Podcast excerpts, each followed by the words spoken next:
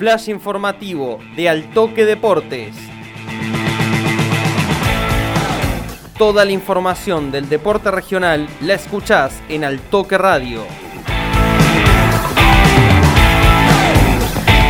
Muy buen martes a todos los oyentes de FM Altoque 101.9 y a todos los lectores de Altoque Deportes. Les traemos dos noticias nacionales de los representantes de la ciudad que están compitiendo a nivel profesional.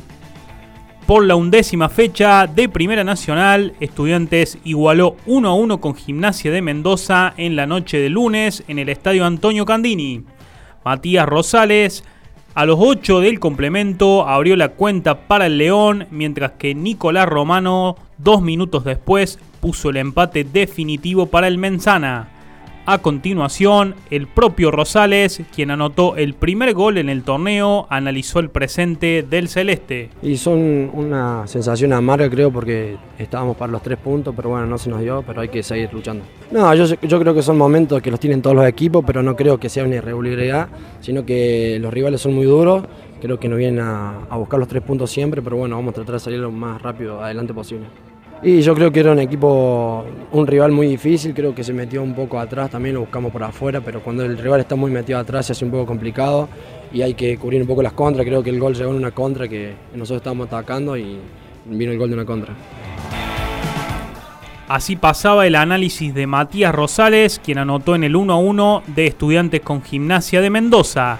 Estudiantes reúne 14 puntos, está décimo y salió de la zona de reducido.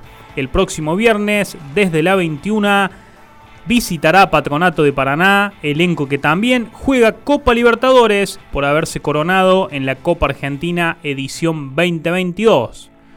Un escalón por debajo, pasamos al Federal A, donde Atenas tuvo un esquivo regreso luego de la fecha libre. El pasado domingo, el Albo perdió 3 a 0 ante Ferrocarril Oeste en General Pico en el marco de la quinta jornada y sumó su segunda caída al hilo en condición de visitante. En el cierre del primer tiempo, los delanteros Mauricio Persia y Federico Basilchik iniciaron el camino del triunfo para los locales. En el complemento apareció el ingresado Agustín Basilchik para liquidar el pleito. Hugo Paniagua, defensor paraguayo de Atenas, dejó sus impresiones de la goleada en contra. No, nos vinimos con mucha tristeza porque en realidad eh, sabíamos que nosotros podíamos dar más, eh, sabíamos que el rival iba a ser duro, pero, pero bueno, eh, no fuimos claros y no, no estuvimos finos en el primer tiempo y bueno, ellos pudieron convertir los goles. Sí, solamente no, no, nos superaron, digamos, en puntos en puntos clave que sería nosotros estuvimos estábamos muy desatentos en el primer tiempo y bueno ellos estuvieron más finos salir de esta no tenemos que salir bien salir del grupo todos unidos juntos. Sé que lo, lo vamos a lo vamos a lograr porque tenemos un grupo sólido un grupo fuerte un grupo que está, está unido sabe lo que queremos jugar. No no pudimos mostrar en este último partido lo que somos pero pero nada es seguir, seguir adelante, seguir adelante, dar vuelta a la página lo más rápido posible, charlarlo y nada más que,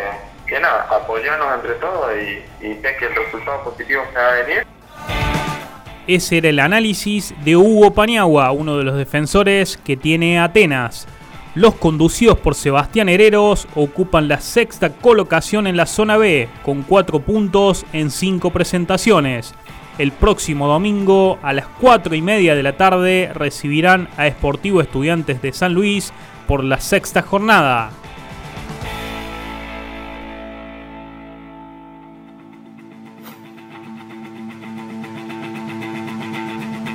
Esto fue el flash informativo de Altoque Deportes.